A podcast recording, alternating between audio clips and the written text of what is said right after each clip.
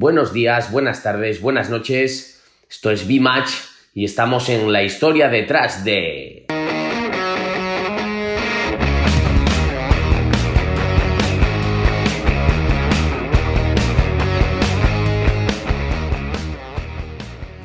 Bueno, un, episodio más en, nuestra serie de, de podcasts en, en B-Match, en, la sección La historia detrás de.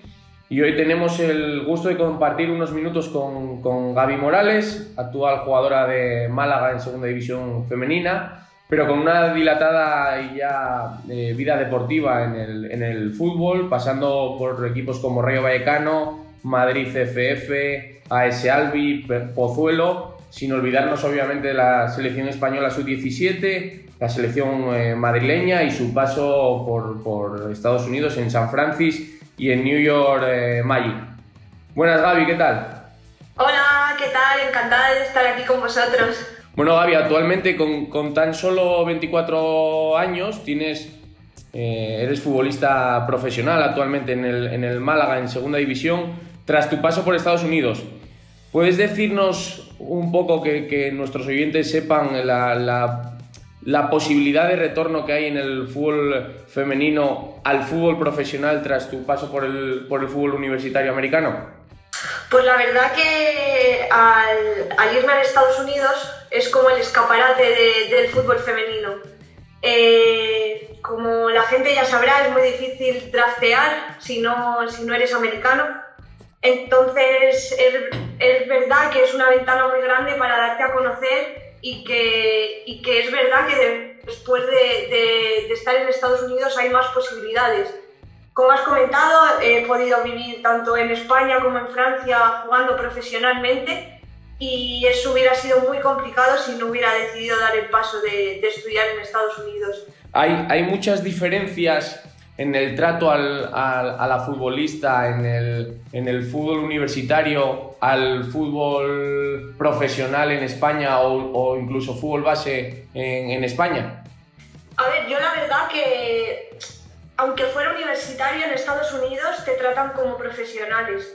Allí incluso es verdad que a nivel de infraestructuras, de, de ya sea material deportivo, de tener instalaciones, de tener un cuerpo técnico disponible para las 24 horas. Eh, me parece incluso más que en algunos sitios que son profesionales, porque creo que la mentalidad de Estados Unidos es de, ser ganadores, ya, sea, ya tengas 10 años, entonces te todos los medios para, para poder mm, triunfar en, si eres bueno en tu deporte. Entonces, sí, es universitario, pero para mí el haber estado allí ha sido Mm, como una ventana que me ha hecho ver que es realmente ser profesional antes de serlo. Entiendo que desde el primer momento que llegas allí ya sois tratados como, tratadas como, como, como estrellas, ¿no? Como, como deportistas de, de alto nivel, ¿no? Sí, correcto. Desde que pisas allí ya el aeropuerto, ya hay alguien que te recoge en el aeropuerto, que te enseña las instalaciones, dónde vas a vivir, cuál va a ser tu horario y, y eso a día de hoy es muy complicado ya no solo en el fútbol femenino, sino en deportes minoritarios. Tus estudios universitarios en, en Estados Unidos no te impidieron tener eh, éxitos eh, deportivos durante el tiempo que, que, estuviste allí. Por nombrar un poco eh, los éxitos deportivos, fuiste campeona de liga regular, finalista y campeona de conferencia y a nivel de títulos individuales, MVP y, y balón de oro, ¿no? Cuéntanos un poco cómo viviste esa experiencia, cómo llegas a ganar eh, eh, esos títulos, tanto grupales como, como, individuales. La verdad que allí, em, desde que te levantas hasta que te acuestas, tienes un, un, horario que tienes que seguir de, bueno, ahora mismo tengo clase, después tengo una hora de entrenamiento individual, después vuelvo a clase, como, tengo entrenamiento con el equipo, sala de vídeo todo lo tienen muy mecanizado y muy bien estructurado, que al fin y al cabo el management es lo que al final te da, te da el éxito tanto a nivel deportivo como a nivel de estudios. Entonces, creo que allí lo tienen muy, muy bien vinculado y lo saben estructurar muy bien. y creo que eso también es una de las claves de, de haber podido tanto triunfar a nivel futbolístico como académico. ¿Cómo, cómo, cómo lo viviste en, en, tus propias carnes el, el, el, recibir esos eh, títulos individuales que quizás aquí en España para cualquier eh, deportista es, es, es, más complicado, es complicado, es difícil, tiene menos visibilidad a lo mejor? Pues yo lo viví, pues, a ver, hay mucho trabajo detrás, eh, es cierto que es lo que, la parte que no se ve, pero por ejemplo, eh, cuando no estás en temporada, que nuestra temporada solamente va de agosto a, diciembre, eh, cuando va de enero hasta agosto otra vez, tú ahí tienes un trabajo invisible que tú puedes preguntar a tu preparador físico, mira, quiero ser mejor en esto, o a tu entrenadora, mira, quiero mejorar técnicamente en esto, y siempre van a estar disponibles para ti la hora que tú tengas disponible. Ellos se adaptan a ti y no tú a ellos. Entonces, eso es una ventaja muy grande. Durante, ahora un poco más específico a, tu etapa en Estados Unidos, ¿tienes alguna anécdota que, que recuerdes con especial cariño, algo que te haya sorprendido a lo mejor, de, aparte de que te traten como una futbolista profesional, alguna anécdota, alguna situación que te haya chocado eh, eh, de forma un poco más eh, remarcada, que, recuerdes y que puedas compartir con nosotros? Quizás, claro, al vivir también donde está mi universidad, también había una pequeña ciudad con pues, colegios y cosas así. Y para mí el ver a los niños que salían del colegio, las niñas que venían a nuestros partidos y se sabían tu nombre y querían fotos contigo y, y sabían quién eras, pues eso te hace también dar sentido a lo que estás haciendo, el que el trabajo también se lo, ven gente y se ven niños que quieren ser como tú. Mm. Eso a día de hoy aquí es muy complicado todavía. Entonces allí me chocaba el decir, Jolín, eh, se ve todo el trabajo. Y luego a nivel también, otra cosa que, que recalco es que cada conferencia tiene donde ponen sus partidos en streaming y los podían ver tanto mis padres si estaban en, en España, mis amigos y lo podía ver todo el mundo que, que quisiera en cualquier parte. Entonces eso también da visibilidad. Y por ahí va un poco la, siguiente pregunta que te, que te eh, queremos hacer. El fútbol femenino en España obviamente en los últimos años está creciendo y, bajo nuestro punto de vista a nivel exponencial y entendemos que es un crecimiento progresivo y que, y que, no va a parar. Eh, nos gustaría saber si la vuelta después de, Estados Unidos en un equipo profesional eh, te hace sentir también como una estrella o quizás eh, la sensación a nivel futbolista es, diferente a la, de Estados Unidos? Mm, allí entrenas todo el día y ves a tus compañeras de equipo todo el día, por así decirlo, y realmente cuando llegas aquí a, tu equipo, ya sea profesional, eh, realmente solamente ves a tus compañeras de equipo en la hora de entrenamiento o en las horas de entrenamiento que tengas. Entonces, eso me, me costó un poquito más el, tener que menos tiempo con mis compañeras, por así decirlo. Y luego también choca un poco que, aunque seas profesional, sigue habiendo gente que tiene que compatibilizar el jugar al fútbol con su trabajo. Entonces, eso a mí también me chocaba, el decir, somos profesionales, pero también nos tenemos que ganar la vida de otra hmm. forma.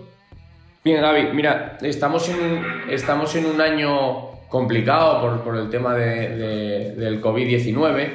Sabemos, o si es más visual que en el fútbol profesional masculino, hay un seguimiento, hay, eh, una reestructuración de ligas, hay un poco de, diferenciación eh, competitiva respecto a otros años y queríamos que nos explicases un poco si en el fútbol femenino profesional me está pasando y de qué manera lo vivís las, las futbolistas? Mm, yo te voy a contar desde mi punto de vista en segunda división. En primera no, no sé cómo lo estarán haciendo, ¿vale? pero en segunda división, eh, antes del COVID, estaba dividido en dos grupos, el grupo norte y el grupo sur, y para reducir eh, los desplazamientos han hecho que cada grupo lo han vuelto a dividir en dos, entonces se han quedado cuatro grupos en, en segunda división.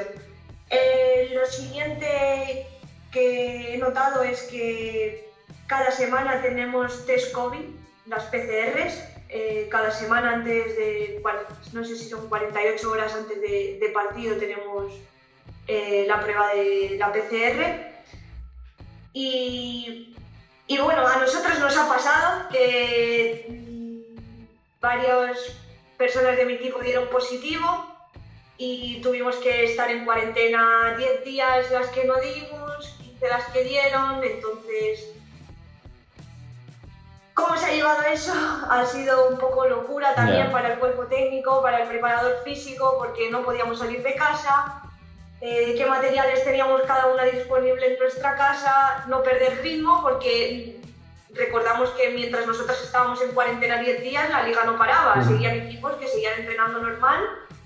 Y para mí eso mm, no sé, pero es una gran desventaja. O sea, cuando un equipo da negativo y tú no puedes competir y otros equipos siguen compitiendo, no sé hasta qué punto mm, tienes ventaja o no, pero el ritmo lo pierdes. Porque quieras o no, 10 días sin tocar un balón es muy complicado, pero bueno, lo supimos llevar bien y, bueno, gracias a Dios eso fue al principio de de las jornadas y de las primeras jornadas y bueno, esa ha sido mi experiencia. Con todo este tema, sí, sí.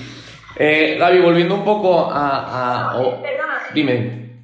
un segundito, voy a añadir una cosa, que es que eh, al reestructurar otra vez en cuatro grupos la segunda división, creo que se cuadran ocho, ocho equipos en cada grupo, no sé, ocho o siete, o siete en cada grupo, los cuatro primeros juegan playoff de ascenso a primera división contra los del otro grupo, del grupo sur pues contra los del otro. Y los cuatro últimos juegan playoff de descenso contra los otros del otro grupo. Entonces es un poco vida o muerte. Sí. No, no queda otra. No, hay mucho tiempo, no hay mucho tiempo de, reacción si, las cosas eh, salen mal de, de un principio es una competición, una, sí, un tipo de competición mucho más corta que lo, que lo habitual, ¿vale? Gaby, ahora que ya tienes un punto de vista de cómo es el, fútbol en Estados Unidos, de cómo es el fútbol eh, aquí, de cómo pudiste compatibilizar tus estudios con tu actividad en Estados Unidos, ¿recomendarías a chicas de, que estén dudando o que, o que quieran eh, dar el salto a, poder acabar sus estudios en Estados Unidos y, disfrutar deportivamente allí? Pues yo le diría que no se lo piense, que es una oportunidad muy bonita que te, va a abrir mucho los ojos, eh, ya no solo a nivel de estudios, a nivel futbolístico, sino a nivel personal, el estar lejos también de tu familia, el saber buscarte la vida, por así decirlo, sola, el integrarte en otra cultura, aprender otra cultura, aprender otro idioma, eh, aprender otra forma también de, estudios, de educación, porque la educación de allí es muy diferente a la de aquí. Y, y, yo lo valoro muy positivamente y animaría a todo el mundo que tuviera esa oportunidad de realmente irse y probar la experiencia. Y como siempre digo, ya tendrás tiempo de lamentarte si no sale bien, pero ¿y si sale bien todo lo que has ganado? Para terminar ya la, última pregunta y no te robamos más tiempo. Eh, como te decía o como hablábamos antes, el fútbol femenino aquí en España cada vez tiene más visibilidad, eh, por, suerte, y nos gustaría que pudieras aconsejar o dar algún consejo a esas jóvenes deportistas bueno, pues que están empezando y que quizás no están teniendo un camino tan, tan fácil, ¿vale? Para, poder desarrollar su deporte, el, fútbol, eh, en, sus edades o en sus categorías, o, bueno, que, no tienen esa posibilidad que, que quizás en otros deportes o en otras disciplinas están teniendo. ¿Tienes algún consejo para ellas? Yo el consejo que, les doy, ya sea en el equipo que sea, en el equipo que estén, que disfruten de lo que hacen. Eh, ya sea con chicos, ya sea en equipos femeninos. Eh, yo, por ejemplo, jugué con chicos hasta los 12 años. Eh, que disfruten, que disfruten del fútbol, sobre todo en categorías inferiores, y que intenten aprender y absorber todo lo que les dice su entrenador o entrenadora, que simplemente disfruten del camino. Muy bien, Gaby. Mm, para nosotros ha sido un, verdadero placer poder compartir unos, unos minutos contigo eh, y ver cómo una de nuestras chicas B-Match pues, pues crece a nivel eh, profesional. Te seguiremos de cerca. Mucha suerte para lo, que, para lo que resta de temporada. ¿Vale, Gaby? Ha sido un placer por nuestra, por nuestra parte. para mí ha sido un placer y daros las gracias por también vuestro tiempo y por haber querido escuchar también mi historia. BeMachInternational.com.